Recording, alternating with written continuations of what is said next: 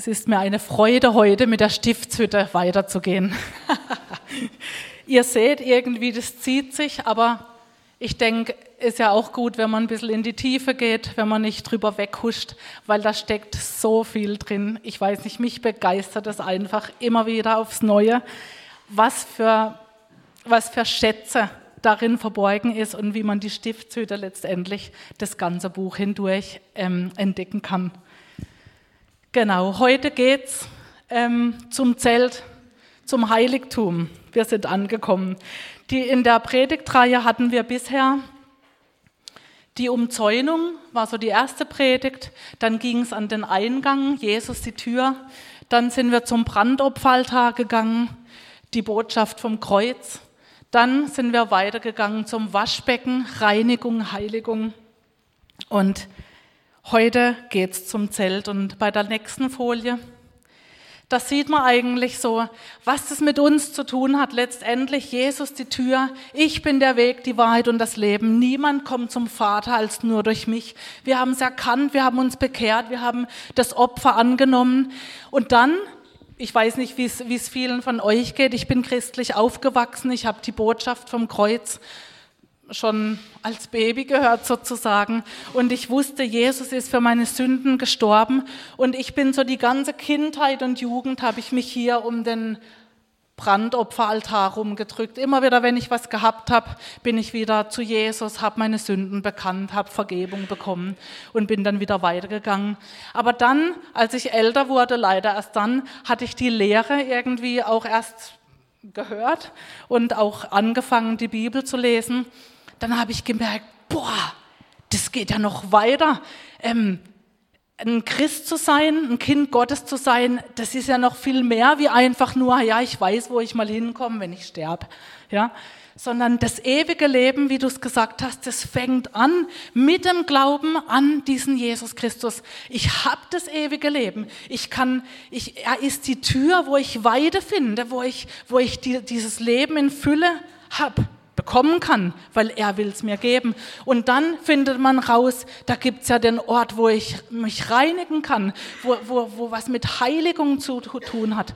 Und dann, da ist ja noch ein Heiligtum, da geht es ja weiter. Gott will mir diese Fülle schenken, er will Gemeinschaft mit mir. Super. Es ist vollbracht. Der Vorhang ist zerrissen. Der Zugang ist frei zu diesem Vater im Himmel. Und Dort, erst dort eigentlich, erst in der Gemeinschaft findet man doch wirklich raus, wer man ist. Diese Identität. Man legt alte Lügen ab, alte Lebensweisheiten, die man bisher immer geglaubt hat und man lässt sich davon überzeugen, weil Jesus selber sagt, ich bin die Wahrheit. Hey, Kind, leg ab und nimm meine, ich nimm meine Wahrheit an. Ich schenke doch dir Leben und dann findet man raus, boah, alles, was ich bisher abgelegt habe, was ich aufgegeben habe, ich habe was viel Besseres dafür bekommen. Und bei ihm ist wirklich, da ist Ruhe zu finden. Da ist, da ist diese Annahme, diese Sicherheit in ihm, da ist dieses Leben in Christus. Eigentlich das, wonach jeder Mensch sich doch wirklich so sehr sehnt. Und ich bete und ich, ich wünsche mir, dass wir Kinder Gottes sind, die uns nicht nur um diesen, ums Kreuz immer, immer drehen, sondern dass wir wirklich weitergehen und diesen Gott suchen, so wie es eigentlich jetzt schon wir auch gesungen haben in einigen Liedern. Im 1. Johannes 5, Vers 20, da steht, und wir wissen, dass der Sohn Gottes gekommen ist und uns den einzig wahren Gott erkennen lässt. Und nun haben wir Gemeinschaft mit Gott durch seinen Sohn Jesus Christus. Er ist der wahre Gott und er ist das ewige Leben. Und heute geht es jetzt eben zu diesem Zelt. Wir sind angekommen.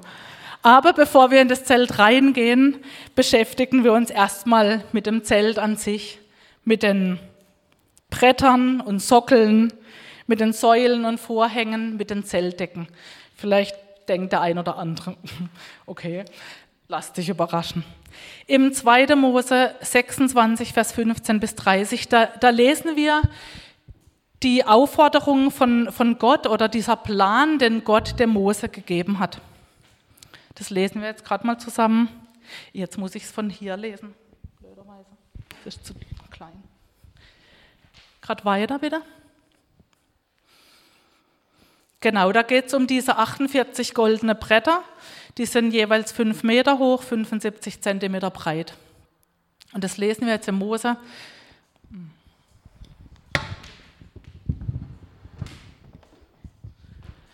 Lass auch Bretter für die Wohnung herstellen, sie sollen aus Akazienholz sein und aufrecht stehen. Jedes Brett muss fünf Meter lang und dreiviertel Meter breit sein und unten zwei nebeneinander stehende Zapfen haben.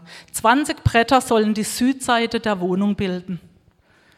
Unter jedem Brett müssen zwei Bodenplatten aus Silber angebracht sein, für jeden Zapfen eine. 40 insgesamt. Auch die anderen Längsseite der Wohnung, die Nordseite, wird aus 20 Brettern mit ihren 40 silbernen Bodenplatten gebildet, je zwei unter einem Brett. Für die Rückwand nach Westen lass sechs Bretter machen. Dazu kommen zwei Bretter für die Ecken an der Rückseite. Sie sollen die Rückwand mit den Seitenwänden verbinden. Es sollen also acht Bretter mit 16 silbernen Bodenplatten sein, zwei unter jedem Brett. Lass auch Riegel aus Akazienholz anfertigen, um die Bretter der Wohnung zusammenzuhalten. Je fünf für die beiden Längsseiten und fünf für die nach Westen gerichtete Rückseite. Der jeweils mittlere Riegel soll in der Mitte der Bretter von einem Ende bis zum anderen durchlaufen. Die Bretter selbst sollen mit Gold überzogen sein oder werden. Ebenso die Riegel. Die Ösen für die Riegel sollen aus Gold hergestellt werden. So lass die Wohnung nach dem Bauplan aufrichten, der dir auf dem Berg gezeigt worden ist.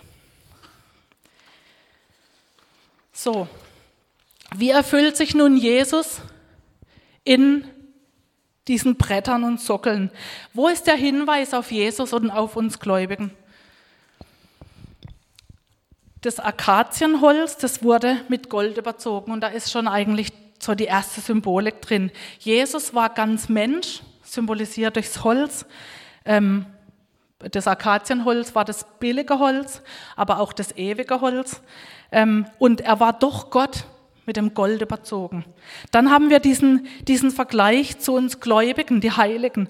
Wir waren früher Sünder, aber durch Jesus sind wir gerettet worden, geheiligt worden und haben Anteil bekommen an dieser göttlichen Natur. Das heißt, wir wurden überzogen mit Gold. Und das steht auch in 2. Petrus 1, Vers 4. Er hat versprochen, dass ihr Anteil an seiner göttlichen Natur bekommt. Und diese ganzen Bretter zusammen, die bilden doch das Haus Gottes, die bilden die Stiftshütte. Später dann der Tempel, weil die Stiftshütte war ja der Vorläufer vom Tempel. Und Tempel, der Tempel heute ist ja die Gemeinde oder auch letztendlich jeder einzelne Gläubige. Wir sind der Tempel des Heiligen Geistes. Diese Bretter, sie standen auf silbernen Füßen. Also mal auf der mich begeistert, wie genau, wie detailliert Gott es auch Mose aufgetragen hat, auch so architektonisch. Oder äh, wer kommt da, dieser, der, der schaut, ob die Stabilität auch wirklich stimmt. Der Statiker, ey, das hat gehalten, ja, mit den Zapfen und zwei Sockeln und hinten nochmal, mich begeistert sowas, wie, wie genau einfach da Gott ist und uns nicht im Stich lässt, ja. Ähm, diese Bretter, sie standen auf silbernen Füßen. Das heißt, wir Gläubige, wir sind nicht mehr in der Welt verwurzelt. Wir sind auf dem Sand, da waren Sockel unter den Brettern. Und auch wir, wir stehen nicht mehr auf der Welt, wir stehen auf zwei Sockeln. Ja, wir stehen fest verwurzelt auf dem Fundament von Jesus. In Kolosser 2, 7 und 8, 7 und 18 steht, seid in ihm verwurzelt und auf ihn gegründet. Steht fest im Glauben, der euch gelehrt worden ist. Lasst euch durch niemand davon abbringen. Der erste Sockel ist der Glaube, der zweite Sockel ist der Glaubensgehorsam. Jetzt kann so ein Brett natürlich auch eine Schieflage bekommen. Das passiert, wenn mein Schwerpunkt auf dem Glaube ist. Das heißt, es ist ein nicht gelebter Glaube, ja, theoretisch alles klar, aber in meinem Leben sieht man es nicht. Das ist eine Schieflage. Auf der anderen Seite gibt es auch diesen Gehorsam, ich muss das, ich muss das, ich muss das und gesetzlich, ja, ey, das ist auch eine Schieflage. Und diese Bretter, diese Bretter, sie bilden die Gemeinde und sie stehen eng aneinander. Uh. nicht für jeden so angenehm, ja. Eisen schärft Eisen. Und es kommen oftmals auch Konflikte. Und da gilt es nicht, dass ein Brett sagt, ich gehe dann mal wieder oder ich komme jetzt mal einfach mal sechs Wochen nicht mehr, vielleicht hat sich der Konflikt dann vielleicht gelöst. Nein, wir sind eine Einheit, wir stehen zusammen und ja, es gibt Konflikte. Ja, der andere ist anders. Ja, wir sind unterschiedlich. Auf der anderen Seite ist da auch sehr viel Potenzial. Zum Glück ist der andere nicht so wie ich. Ja, da ist ja noch äh, viel mehr vorhanden und das hat einen Plan. Gott hat einen Plan mit uns und es geht darum, dass wir uns da einordnen. Und ähm, wir sind, die, die Bretter sind einfach eng miteinander verbunden. Wir im Leib Christi, wir sind miteinander verbunden. Und wie sind wir miteinander verbunden? Wir stehen nicht einfach so lose da, sondern da gibt es diese Riegel, die werden durchgeschoben. An jedem Brett ist so eine Öse.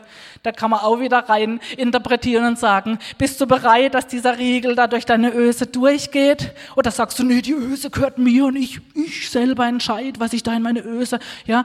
Sondern bist du die Öse, die sich hier einfach einreiht, damit dieser Riegel durchgehen kann, damit diese Stabilität kommt? Oder bist du ein Brett, das irgendwie für dich ist und, und denkt, ich mache mein Ding, aber dann kommt eine Ritze vielleicht, vielleicht rein, wenn du da außen vor bist, dann da kann jemand reinkommen. Das wollen wir nicht. Wir stehen eng aneinander diese Stangen und Riegel, ja, was könnten das, könnte das denn sein? Das kann diese gegenseitige Agape-Liebe sein, diese Liebe, wir haben es heute schon gehört, die ist ausgegossen in unser Herz. Wir sind befähigt zu lieben. Du brauchst nicht mal mehr Gott zu beten, oh, schenk mir Liebe für, für den Bruder, der ist aber auch wirklich so schwierig. Nein, du hast sie schon in dir. Sie ist ausgegossen. Und damit ist auch gute Gemeinschaft gemeint mit den Riegeln. Oder volles Mitgefühl und Barmherzigkeit. Oder Demut und gegenseitige Unterordnung. Wir lassen die Besserwisserei äh, los. Und auch der fünffältige Dienst, weil der dient zur Auferbauung der Gemeinde. Wir haben Hirten, wir haben Lehrer, wir haben Apostel, wir haben Evangelisten und wir haben, was haben wir denn noch? Propheten. Genau. Das lesen wir auch in Philippa 2, 2 und 1. Petrus 3, 8. Die Frage an dich heute Morgen habe ich mir so überlegt, bist du ein Brett, das mit beiden Sockeln, dem Glauben und Gehorsam, ausgewogen auf dem guten Fundament steht, oder bist du eher in Schieflage? Lässt du dich gerne einfügen und mit den anderen verbinden? So, wir gehen weiter zu den Säulen und Vorhängen. Da gibt es diese fünf Säulen am Eingang zum Heiligtum mit dem Vorhang und innen trennt ja das Heilige und das Allerheiligste auch wieder der Vorhang. Das ist ja, das, das ist ja der Vorhang, ja, der zerrissen wurde. Der Vorhang vor der Bundeslade, der, der zerrissen ist, als Jesus schrie, es ist vollbracht. Und dort sind es äh, vier Säulen. Und wir hatten diese, diese, diesen Vorhang, den gab es schon am Eingang. Das hatten wir, glaube ich, in der zweiten Predigt. Da ging es schon drum. Da können wir den Vergleich ziehen. Ist eigentlich die gleiche Bedeutung dahinter. Ähm, diese vier Säulen, das sind die vier Evangelien. Und diese Stoffe, diese unglaublich kostbaren Stoffe, die da verwendet wurden, die haben auch eine Bedeutung. Und zwar der rote Purpur, der verwendet wird, der verweist aufs Matthäusevangelium. Und das Matthäusevangelium, das stellt Jesus als den Gesalbten raus. Er ist der Messias, er ist der König. Ja, es fängt schon an mit dem Stammbaum, mit, dem, mit der Abstammung. Dann das Karmesin, das Scharlach, das symbolisiert, wird symbolisiert im Markus-Evangelium. Der Markus, der schreibt über Jesus als den Knecht, als der, das, das erlitten, das das Opfer gebracht hat, dieses Lamm Gottes. Dann haben wir das weiße Leinen in dem Vorhang, das verweist auf Lukas. Lukas schreibt über Jesus als der Vollkommene. Er ist der Gerechte, absolut rein, sündlos. Das zieht sich durch, durch das Lukas-Evangelium. Dann kommt das Johannesevangelium. Das wird durch den blauen Purpur symbolisiert. Der ewige Sohn Gottes, ja.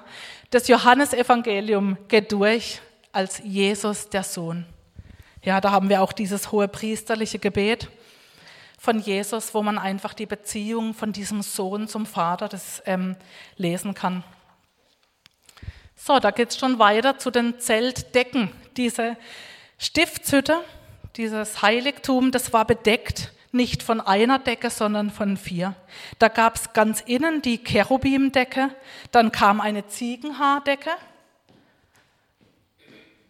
dann eine Schafbockfelldecke, rot eingefärbt, also von einem Witter, und als letztes eine Seekuhfelldecke. Und jetzt lesen wir das auch. Der Auftrag von Gott an Mose. Für die Wohnung sollst du zehn Zeltdecken anfertigen lassen. Sie sollen aus gezwirnten Leinenfäden gewebt und künstlerisch mit Cherubim aus blauen und roten und karmesinroten Fäden bestickt sein. Jede dieser Zeltdecken soll 14 Meter lang und 2 Meter breit sein. Je fünf Zeltdecken sollen an den Längsseiten miteinander vernäht werden. Auch die so entstandenen Stücke sollen zusammengefügt werden können. Lass deshalb an beiden Längsseiten je 50 Schlaufen aus blauem Purpur anbringen, die sich genau gegenüberstehen, wenn man die Stücke nebeneinander legt. Dann lass 50 Haken aus Gold herstellen, mit denen man beide Zeltdecken verbinden kann, sodass es ein Ganzes wird. Weiterhin sollst du für die Überdachung elf Zeltbahnen aus Ziegenhaar herstellen lassen. Jede einzelne Bahn muss 15 Meter lang und zwei Meter breit sein. Fünf dieser Zeltbahnen sollen miteinander verbunden werden und ebenso die anderen sechs. Die sechste Bahn soll dann an der Vorderseite des Zeltes doppelt gelegt werden. Am Ende der beiden großen Stücke, die verbunden werden sollen, lass je 50 Schlaufen anbringen. Dann lass 50 Bronzehaken herstellen und in die Schlaufen einfügen, sodass es ein Ganzes wird. Die halbe Zeltbahn, die übersteht, soll dann über der Rückseite der Wohnung hängen. Und was von der Länge der Bahnen übersteht, soll links und rechts an den Seiten der Wohnung je einen halben Meter überhängen. Lass schließlich noch eine Decke aus rot gefärbten Fellen von Schafböcken herstellen und oben darüber eine Decke aus Tachaschhäuten. Diese Tachaschhäute, das waren Leder der Seekuh, in vielen Übersetzungen oder in manchen steht auch Delfin. Aber man hat inzwischen, also ich habe das ein bisschen nachgeforscht, man hat herausgefunden, dass diese Seekuh, dass die im Roten Meer vorkam und dass auch man aus, dem, aus der Haut von der Seekuh auch Schuhe hergestellt hat. Das kann man im Ezekiel, gibt es eine Stelle im Ezekiel, wo da steht irgendwie Schuhe aus Seekuh. Fell. Und deswegen geht man davon aus, dass diese Zeltplane von der Seekuh war. So, was hat es mit Jesus zu tun, diese Zeltdecken? Wo ist da der Hinweis? Ich mache es jetzt nicht wie hier von innen nach außen, ich mache es von außen nach innen. Wir haben als erstes diese Tachaschhäute, diese Seekuhfelle. Sie waren robust, aber sehr unansehnlich. Ja? Und das ähm, verweist auf Jesus. Jesus wurde von vielen Menschen nicht erkannt. Also man hat von weitem diese Stiftshütte gesehen. Öh, da ist ja so ein hässliches braunes Zelt, eine hässliche braune Zeltdecke darüber. Ist ja nichts Besonderes, ja. Keiner hat gesehen, was für eine Kostbarkeit, was für einen Schatz, eigentlich Schätze, da waren ja Tonnen Gold oder viele Kilo Gold da drin verborgen. Und so ist es eigentlich auch mit Jesus gewesen. Er wurde von vielen Menschen nicht erkannt. Er war äußerlich ein Mensch, ähm, selbst als er gesagt hat, er ist vom Himmel gekommen, er ist von diesem Vater gekommen. Die Außenstehende, wie? Du bist der Sohn von Josef. Was, was redet der? Ja, von außen nicht erkannt, dass er von diesem Thron runtergestiegen ist. Und weil gerade die frommen Juden, die erwarteten einfach diesen Messias in Prunk. Die hatten das wollten die einfach nicht glauben, dass dann ein Kind geboren wird, auch, auch wenn es im Jesaja ganz klar so steht, aber sie wollten das einfach nicht akzeptieren, dass dann nicht einer kommt in Prunk und Königswürde, der da irgendwie diese Römer vertreibt, zum Beispiel. Und so wie das kostbare Heiligtum ganz unscheinbar unter den Decken verborgen war, so ist auch die Herrlichkeit Gottes in Jesus für den oberflächlichen Betrachter nicht sichtbar. Wenn wir mit Menschen uns unterhalten, wir können sagen, wie du gehst jeden Sonntag in den Gottesdienst? Hä? Was, du liest die Bibel zu Hause? Dieses verstaubte Buch? Echt, habe ich überhaupt einen? Ja, das ist verborgen. Und auch in Jesaja 53, Vers 3, da wurde über Jesus geschrieben, er war verachtet, er war unansehnlich, als er da am Kreuz hing. Dann kommen wir zu, rot, zu den rot gefärbten Felle der Witter bzw. der Schafböcke. Das ist eigentlich klar. Ein Witter, Witter war das Zeichen der Hingabe. Ähm, beim Einweihungsopfer der Priester wurden diese Witter geschlachtet. Und es zeigt auch eben diese Hingabe von Jesus. Er gab sich bis in den Tod hin. Er gab sich, er gab sein Leben für dich und mich. Und das rot gefärbte, ganz klar, das ist das Blut Jesu. Und was auch wieder spannend ist, was wir schon beim Waschbecken, ähm, was schon war beim Waschbecken, war keine Maßangabe. Und bei dieser rot gefärbten Witterdecke auch wieder nicht, keine Angabe. Und es zeigt auch wieder, es gibt kein Maß, um diese Hingabe von, von Jesus zu beschreiben. Dann kommen wir zu den Ziegenhaardecken. Ziegenhaar, das lesen wir im Zweiter König über Elia, das war die Prophetenkleidung, dieser Mantel aus Ziegenhaar. Bisschen strange, aber das war die Prophetenkleidung. Und in 5. Mose 18, da, da sagt Gott, er wird einen Propheten erwecken aus, aus, aus den Menschen, ähm, aus deiner Mitte und es wird der Messias sein. Einen Propheten wird Jahwe, dein Gott, aus deiner Mitte, aus deinen Brüdern für dich erstehen lassen, so wie mich. Auf ihn sollt ihr hören, sagt der Mose. Und Jesus nahm unsere Sünde weg, als er am Kreuz starb. Genauso wie diese Ziege, wie dieser Sündenbock an Yom Kippur, wo die den Ziegenbock mit der Sünde beladen in die Wüste schicken. Genau so, dieses, diese Symbolik steckt da auch drin. Diese, diese Ziege, die ähm, die Sünde weggenommen hat, so hat Jesus auch deine und meine Sünde weggenommen. Dann kommen wir zu der kostbarsten Decke im ganz unten. Ich weiß nicht, was für einen Wert es hatte, aber ich habe das ja in der zweiten Predigt ähm, über diese Stoffe, über den Purpur, wie Purpur gewonnen wird aus diesen und, und das Karmesin und das Ganze aus diesen Läusen und Schnecken und ähm, super, super kostbar.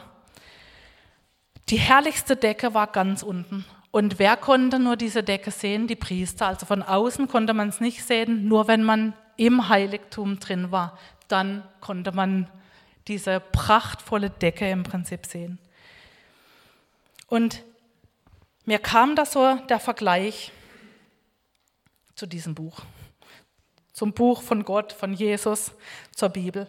Äußerlich unscheinbar, ja, sie steht bei den meisten Menschen, die wir kennen, im Schrank, mal zur Konfirmation oder zur Eheschließung, kriegt man da überhaupt noch eine Bibel, weiß gar nicht. Ähm, steht irgendwo rum, unscheinbar, sie ist unattraktiv, man, oh, schon alleine die kleine Schrift, uh, ja, wahnsinnig viel Text, jemand, der gar nicht gern liest, was, was soll denn das, ja? Unscheinbar, wie das Seekuhfell. Dann aber, wenn wir die Bibel aufschlagen, wir erfahren vom Evangelium von Jesus Christus, da ist die Botschaft vom Kreuz drin. Das sind diese rot gefärbten Schafbockfelle.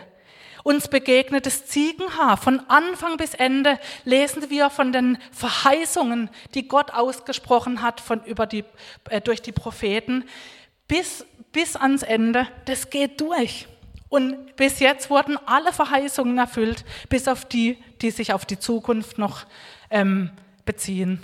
Und ich bin hundertprozentig sicher, wie viele von euch auch, es wird genau so kommen weil Gott steht zu seinem Wort, weil, weil das schon, der Dr. Werner geht, ich glaube, ich habe es schon hundertmal auch gesagt, aber der hat mal so eine Wahrscheinlichkeitsrechnung aufgestellt über die Prophetien. Das ist so genial anhand von Ameisen.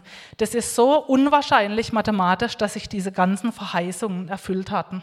In Jesus zum Beispiel in seinem Leben. Dass, dass man rein mathematisch davon ausgehen muss, ja, dass sich das alles erfüllen äh, wird.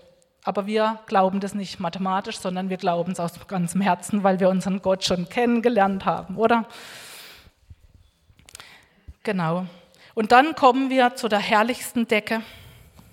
Wir sehen die Herrlichkeit Gottes in seinem Wort. Wir, uns begegnet Jesus selbst in dem Wort. Wir kommen ins Heiligtum, wir kommen ins Allerheiligste. Wir es gibt Momente, wo man im Lesen der Bibel, wo man so reinsteigt, wo man diese Schätze entdeckt, wo man anfängt, oh, das ist ja mit dem und, und das spielt ja mit dem zusammen und wow, also mich erfasst manchmal so eine, so eine, ja, so eine Furcht auch, oder, also eine gute Furcht, aber so ein, so ein Staunen einfach über, über die Schätze, die da drin sind, wie alles so logisch miteinander verknüpft ist. Ja klar, es ist ein Autor, der Heilige Geist ist der Autor, aber wir begegnen Gott selbst in der Gemeinschaft mit dem Heiligen Geist. Ich bete oft vor dem Bibellesen, Heiliger Geist, ich brauche ich brauch Erkenntnis und Offenbarung über, über dein Wort, sonst lese ich da einfach nur. Sonst häufig nur Wissen an. Ja? Sonst, aber das bringt ja eigentlich nichts. Ich will, ich will dich spüren. Ich will, und sei, dass ich so bete auch und so die Bibel lese, irgendwie, ich, ja, man, man lernt Gott kennen und es ist so wunderbar. Und Gott will auch dir in seinem Wort begegnen. Hast du die Schönheit und Liebe schon erlebt? In Jeremia 15, Vers 16 steht, als ich deine Worte fand, da verschlang ich sie. Deine Worte sind mir zur Freude und Wonne in meinem Herzen geworden, denn ich gehöre ja dir, mein Herr, allmächtiger Gott. Es gibt sie die Freude. Und wenn du sie nicht oder noch nicht hast, dann jage genau dieser Freude nach. Und bitte den Heiligen Geist, dass er dir diese Offenbarung und Erkenntnis schenkt. Ähm, wir singen in einem Lied immer mal wieder, Herr, öffne du mir die Augen, Herr, öffne du mir das Herz, ich will dich sehen. Das gilt auch fürs Bibellesen. Ich will dich sehen in deiner Pracht, leuchtend, erhobend und herrlich. Gieß aus deine Liebe und Macht. Wir singen heilig, heilig, heilig. So, und jetzt geht's rein ins Heiligtum. Genau. Im Heiligtum, da stehen links auf der Südseite steht der Leuchter, rechts der Schaubrotetisch und direkt vor dem allerheiligsten Vorhang steht der Räucheraltar. Wir werden heute nur den Leuchter schaffen, weil da ist so, da ist so viel drin, so viel Gutes. Genau, dieser siebenarmige Leuchter, der wird ja auch Menora genannt. Und da lesen wir wieder die, der Plan. Lass ein Leuchter aus reinem Gold machen. Der Leuchter, sein Fußgestell und sein Schaft, seine Kelche, Knäufe und Blüten sollen aus einem Stück getrieben sein. Von seinem Schaft sollen je drei Arme nach beiden Seiten ausgehen, jeder von ihnen mit drei Kelchen in Form von Mandelblüten verziert und jede mit einem Knauf darunter. Auch auf dem Schaft selbst sollen sich vier solcher Blütenkelche mit Knauf befinden, drei davon unter der Ansatzstelle der Armpaare. Der ganze Leuchter mit seinen Knäufen und Armen soll aus einem Stück gearbeitet sein und aus reinem Gold bestehen. Lass dann sieben Lampen machen und setze sie so darauf, dass sie ihr Licht nach vorn fallen lassen. Auch seine Dochtscheren und Pfännchen sollen aus reinem Gold sein. Aus einem Talent reinen Goldes sollst du ihn und seine Geräte anfertigen lassen. Und achte darauf, dass alles genau nach dem Modell angefertigt wird, das ich dir hier auf dem Berg gezeigt habe. Und dann lesen wir noch über den Dienst der Priester, dann das Öl für den Leuchter. Nun befiehl den Israeliten, dass sie dir reines Öl aus zerstoßenen Oliven für den Leuchter bringen, um das Licht am Brennen zu halten. Aaron und seine Söhne sollen dafür sorgen, dass die Lampen im Offenbarungszelt, also dieses Heiligtum, außerhalb des Vorhangs vor der Bundeslade vom Abend bis zum Morgen brennen. Das ist eine beständige Ordnung für die Israeliten, auch in künftigen Generationen. Und es fällt auf, im Vorhof waren die Gegenstände aus Akazienholz mit Bronze überzogen, war auch ein bisschen Silber dabei, aber im Heiligtum, da ist alles mit Gold überzogen oder eben aus purem Gold. Und es zeigt, je näher man in Gottes Gegenwart kommt, desto kostbarer wird alles, desto größer auch die Opfer, desto größeren Wert auch.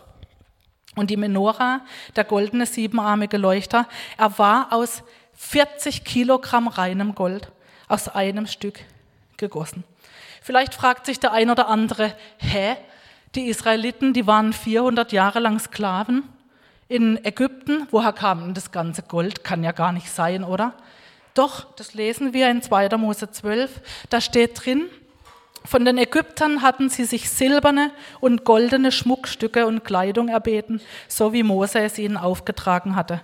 Der Herr hatte dafür gesorgt, dass die Ägypter den Israeliten wohlgesinnt waren. Deshalb gaben sie den Israeliten alles, worum diese sie baten. Auf diese Weise plünderten sie die Ägypter aus.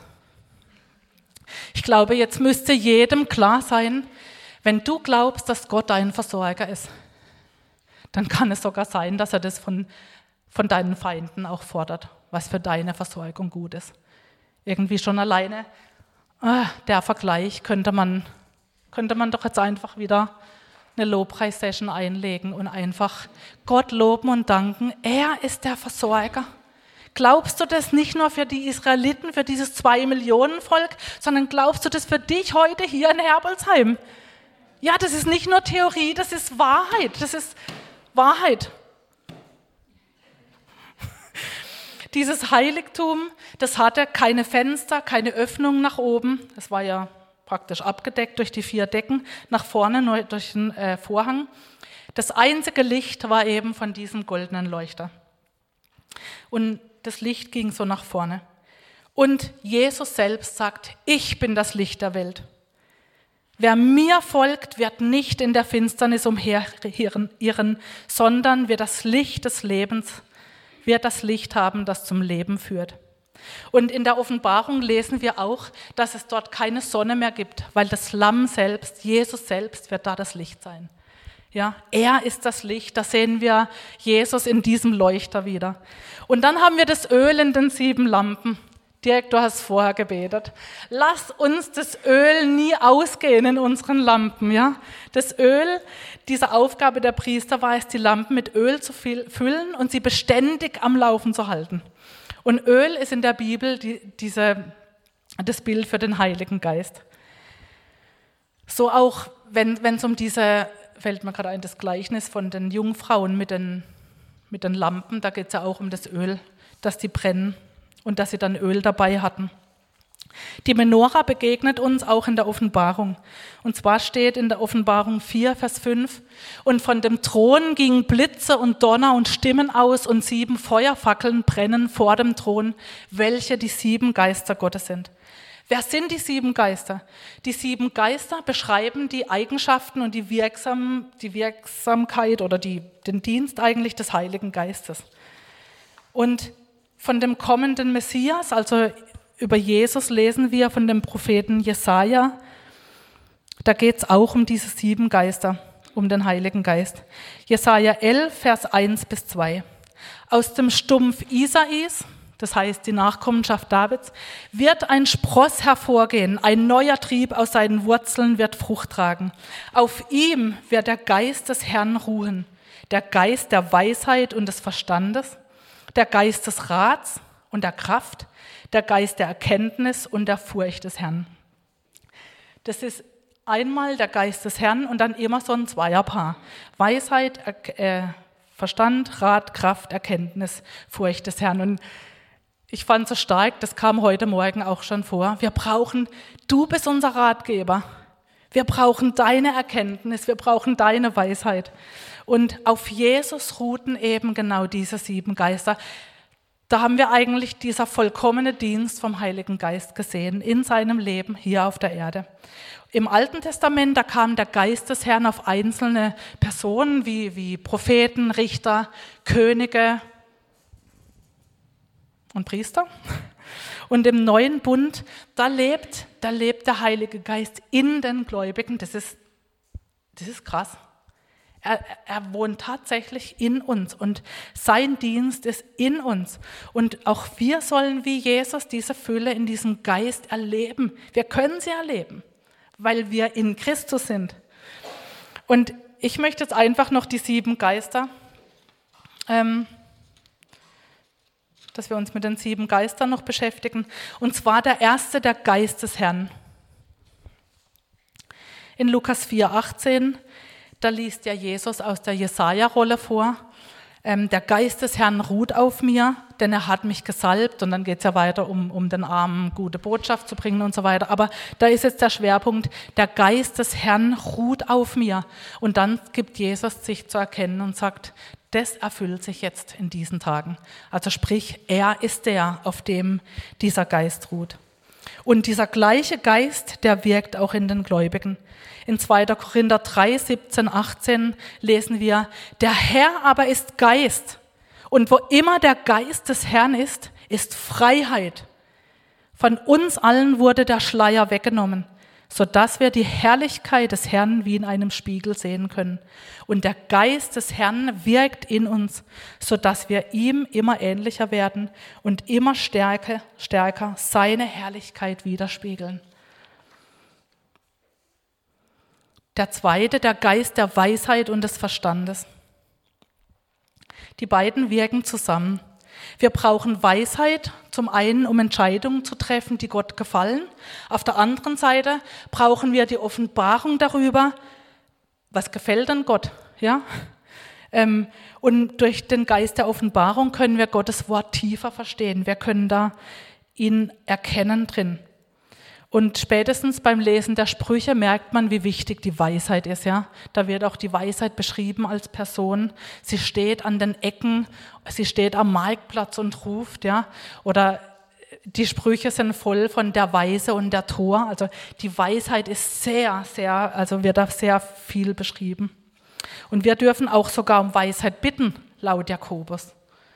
Und auch Paulus betet in 1 im Epheser 1, 17 um Weisheit und Offenbarung. Ich bitte den Gott unseres Herrn Jesus Christus, den Vater der Herrlichkeit, euch, euch hier, gerade jetzt in Herbelsheim, den Geist der Weisheit und Offenbarung zu schenken, damit eure Erkenntnis von Gott immer größer wird, damit ihr ihn immer besser kennenlernt. Dann haben wir das nächste Paar, das ist der Geist des Rats und der Kraft. Jesus ist unser wunderbarer Ratgeber. Das steht im Jesaja 9,6. 9,8. Hm? 9,6. Ähm, wir Gläubige können Gottes Rat annehmen und wir können sogar Rat weitergeben. Wenn der Geist in uns wirkt, dann sind wir sogar auch gute Ratgeber für andere durch den Heiligen Geist. Und in Epheser 6 steht, werdet stark durch den Herrn da geht es jetzt um den Geist der Kraft. Werdet stark durch den Herrn und durch die mächtige Kraft seiner Stärke.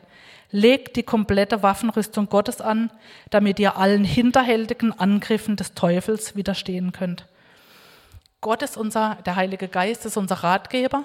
Auf der anderen Seite haben wir auch die Kraft, praktisch diesen Versuchungen des Feindes zu widerstehen im Heiligen äh, Geist, weil wir in seiner Kraft leben. Ist dir die Fülle bewusst, was du hast? Der vierte, das vierte Paar ist der Geist der Erkenntnis und der Furcht des Herrn. Was bedeutet Erkenntnis? Erkenntnis hat mehrere Bedeutungen. Es geht bei der Erkenntnis um Wissen, aber das beinhaltet noch mehr, sondern nämlich das Verständnis von Glaubensinhalten. Also die Pharisäer wussten, aber sie haben es irgendwie nicht verstanden, weil sie haben die Jesaja-Rolle nicht verstanden zum Beispiel. Jesus ermahnt sie auch, ihr irrt euch, weil ihr weder die Schrift noch die Kraft Gottes kennt. Also kennen in dem Sinn, die Glaubensinhalte kennen, also erfassen. Ähm, denn der Buchstabe tötet, aber der Geist macht lebendig. Da ist dieses Erkennen drin von geistlicher Wahrheit. Dann geht es um das persönliche Kennenlernen. Gott kennen, ihn selber kennen, ihn lieben um seinetwillen. Ich liebe da Gott nicht mehr, ah ja, du gibst mir ja das und ich hätte gern das und ah, oh, danke, du versorgst mich, sondern ich liebe Gott, weil ich ihn besser kennengelernt habe, weil ich, weil ich ihn dann anbeten kann. Da fängt eigentlich Anbetung an. Ich, ich bete den Versorger an. Ich sage, du bist so so gut zu uns, du bist, du bist so treu, du bist so barmherzig, du, du, du hast so viele Eigenschaften und ich möchte mehr von dir. Dieses, wir können, wir können so beten, wir können ihm einfach näher kommen. Das meint das vertraut werden, vertraut sein mit diesem Gott. Und das, die dritte Bedeutung, die ich da habe, ist bei dem Wort Erkenntnis.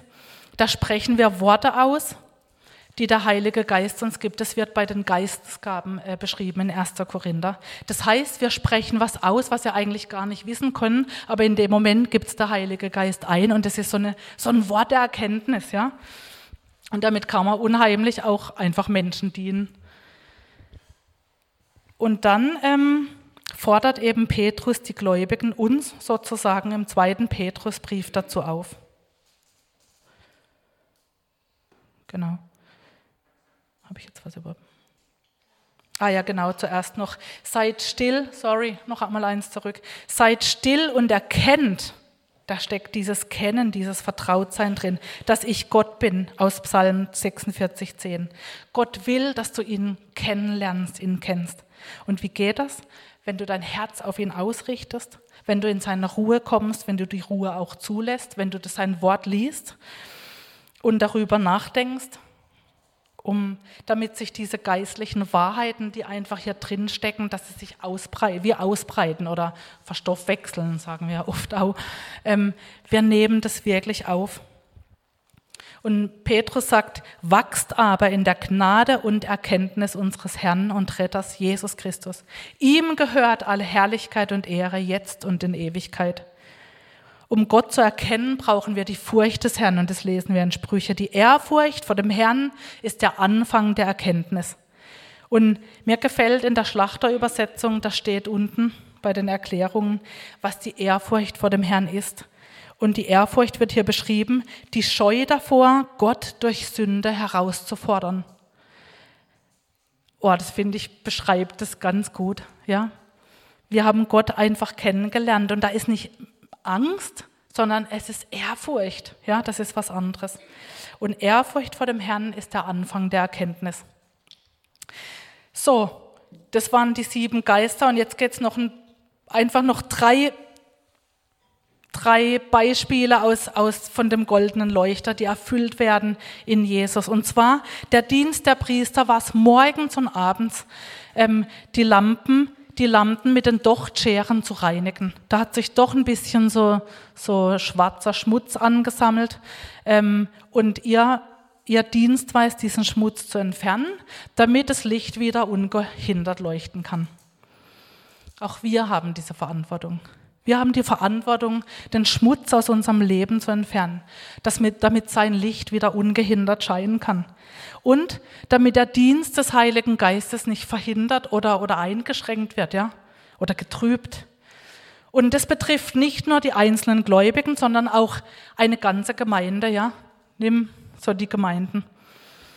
Ähm, das Licht soll nicht durch diese Welt getrübt werden, in die Gemeinde hinein, zum Beispiel durch den Zeitgeist oder durch menschliche Meinungen, durch Vernunft, Vernünfteleien, wie so steht, durch Humanismus oder Philosophie oder durch moderne Toleranz oder auch durch Unverbindlichkeit unserer Zeit. Im alten Bund stand ein Leuchter in dem Heiligtum. Und in der Offenbarung, das fand ich auch wieder echt spannend, in der Offenbarung 1.20 lesen wir, dass Jesus zwischen den einzelnen Leuchtern umhergeht. Da sind mehrere. Da steht jede Gemeinde, also jeder Leuchter steht für eine Gemeinde. Da ist nicht mehr ein Riesenleuchter, von dem alle anderen Leuchter irgendwie rausgehen, sondern jeder Leuchter steht für sich und hat die Verantwortung vor diesem Hirten Jesus. Dieser Jesus, der zwischen den Gemeinden umhergeht. Ich habe die Verantwortung ähm, Jesus gegenüber und nicht irgendwie hierarchisch ähm, in einem hierarchischen System, sondern das sind die einzelnen Leuchter, die Verantwortung nehmen, über ihr Licht äh, zu scheinen in, in den Ort, wo sie, wo, wo sie dienen. Und das Licht des Leuchters, das hat Gott auch so befohlen, macht es so, dass das Licht nach vorne scheint. Es scheint praktisch auf diese Schaubrote auf dem Schaubrottisch, da kommen wir nächstes Mal dann äh, ähm, hin, und auf den Räucheraltar. Und da ist auch, ist es so cool, nur durch den Heiligen Geist, nur durch dieses Licht vom Heiligen Geist können wir Gottes Wort, also das Brot ist ja das Wort, ja, das Brot des Lebens, ähm, das Wort ist das Brot, können wir das überhaupt verstehen, ja? Und nur durch den Heiligen Geist können wir Gott auch recht anbeten. Dafür steht ja dieser Räucheraltar, diese Gebete, die aufsteigen.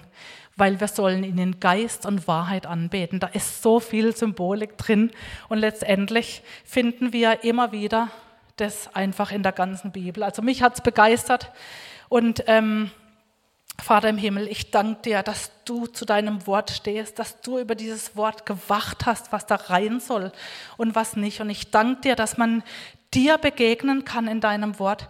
Ich danke dir, dass es wahr ist, dass du deinen Heiligen Geist, den Geist des Herrn gesandt hast in die Gläubigen rein. Wir sind neu geboren durch den Heiligen Geist. Ich danke dir für diese Wahrheit und ich bete, dass wirklich jeder, der hier neu geboren ist in dem Raum, dass jeder wirklich die Identität in dir noch viel fester macht, dass er, dass er Erkenntnis und Offenbarung bekommt. Herr, wir brauchen sie und wir beten das. Wir beten das für unsere Gemeinde, für jeden auch, der hier ist. Wir beten um, um Erkenntnis und Offenbarung über, über dich selbst, damit wir dich lieben von ganzem Herzen, von ganzer Seele, mit ganzem Verstand, damit wir die Fülle erleben in dir, damit wir dir glauben, damit wir weitergehen, damit wir ja, du bist das Licht, das in der Dunkelheit leuchtet und wir sind auch die Lichter, damit wir, damit wir so leben, wie es dir gefällt. Ich danke dir von ganzem Herzen dafür. In Jesu Namen. Amen.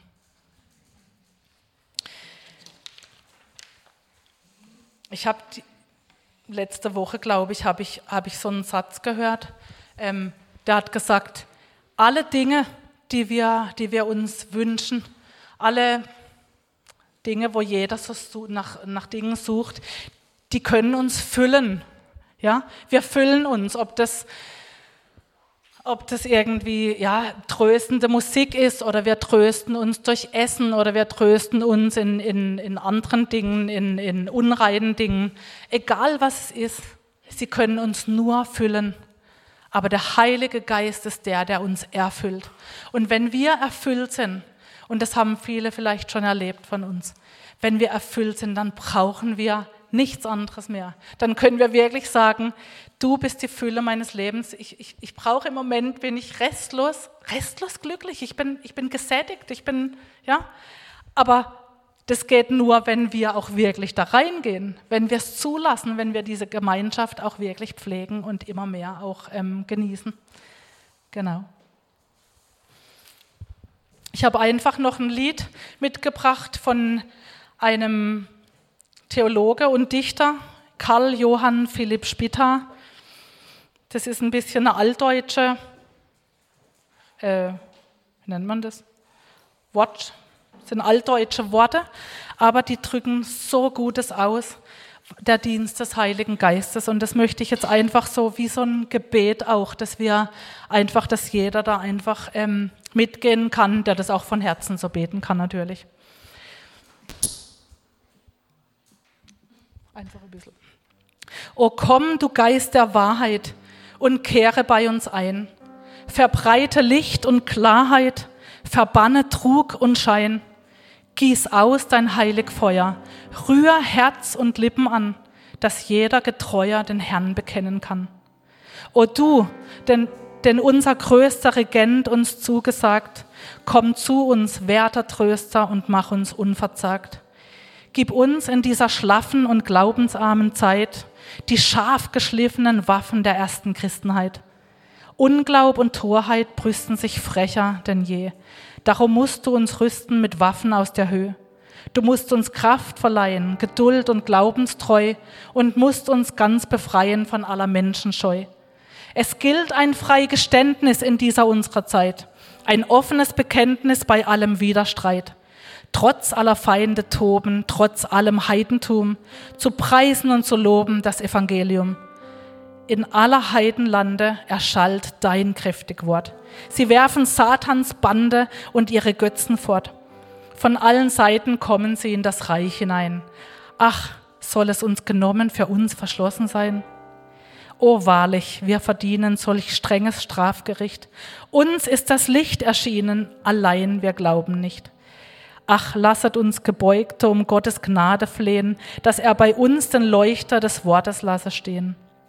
Du Heiliger Geist, bereite ein Pfingstfest nah und fern. Mit deiner Kraft begleite das Zeugnis von dem Herrn.